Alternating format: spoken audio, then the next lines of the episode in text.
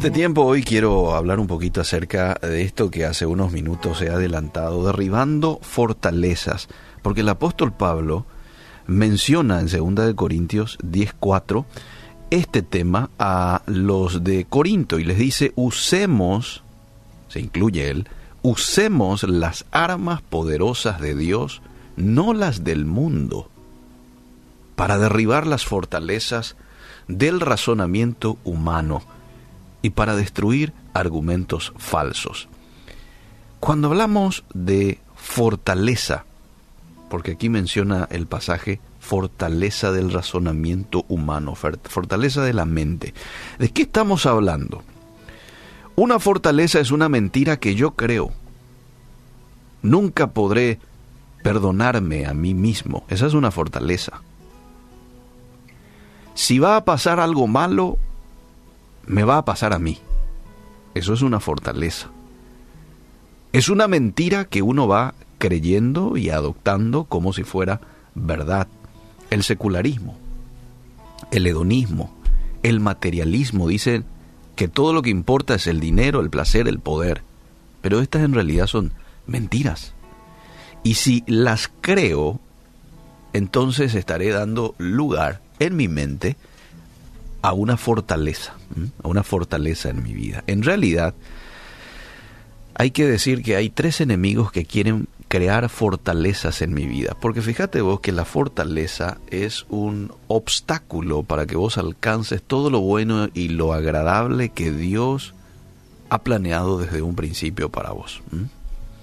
La fortaleza mental es ese, esa piedra en el zapato que incomoda, que te impide, que frena el accionar, el mover de Dios y el que vos llegues a instancias superiores, a crecimientos. Entonces eh, hay que identificar que hay tres enemigos que quieren crear este tipo de fortalezas en mi vida. La primera es mi vieja naturaleza. ¿Alguna vez te encontraste haciendo cosas que realmente no querés hacer? ¿Ah? Bueno, esa es la batalla con tu vieja naturaleza que ha creado una fortaleza en tu manera de pensar. En Romanos capítulo 7, verso 23 dice que hay otro poder dentro de mí que está en guerra con mi mente. Ese poder me esclaviza al pecado que todavía está dentro de mí. Por ello, no le culpes al diablo y a medio mundo cuando el principal culpable eres soy yo. Es esa vieja naturaleza que muchas veces, cuando no le damos libertad al Espíritu Santo en nuestras vidas, bueno, quiere salir a relucir esa vieja naturaleza. Cuando descuidamos esas disciplinas benditas como por ejemplo la oración, la lectura de la Biblia, es cuando la vieja naturaleza surge, eh, se fortalece. Y esta, eh, este es un, un enemigo que quiere crear fortaleza en tu vida, tu vieja naturaleza. El segundo enemigo es Satanás. Satanás pues quiere controlar tu mente. No puede, pero quiere hacerlo. Entonces envía ideas, envía pensamientos a tu mente para engañarte y debemos estar alertas. Debemos estar alertas. En 2 Corintios 2.11 dice, para que Satanás no gane ventaja alguna sobre nosotros, pues no ignoramos sus maquinaciones. Es el apóstol Pablo también hablando y mencionando esto. Martín Lutero dijo en una cierta ocasión, no puedes evitar que los pájaros vuelen sobre tu cabeza, pero sí puedes evitar que hagan un nido sobre ella.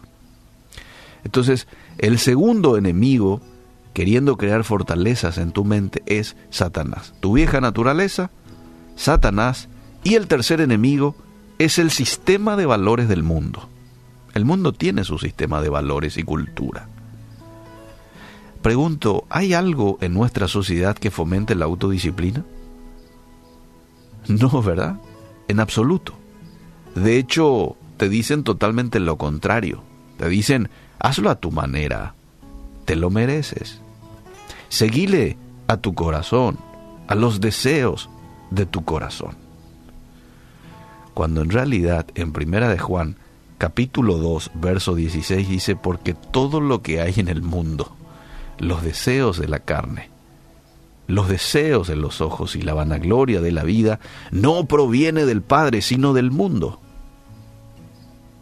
Y este sistema se vuelve en mi enemigo.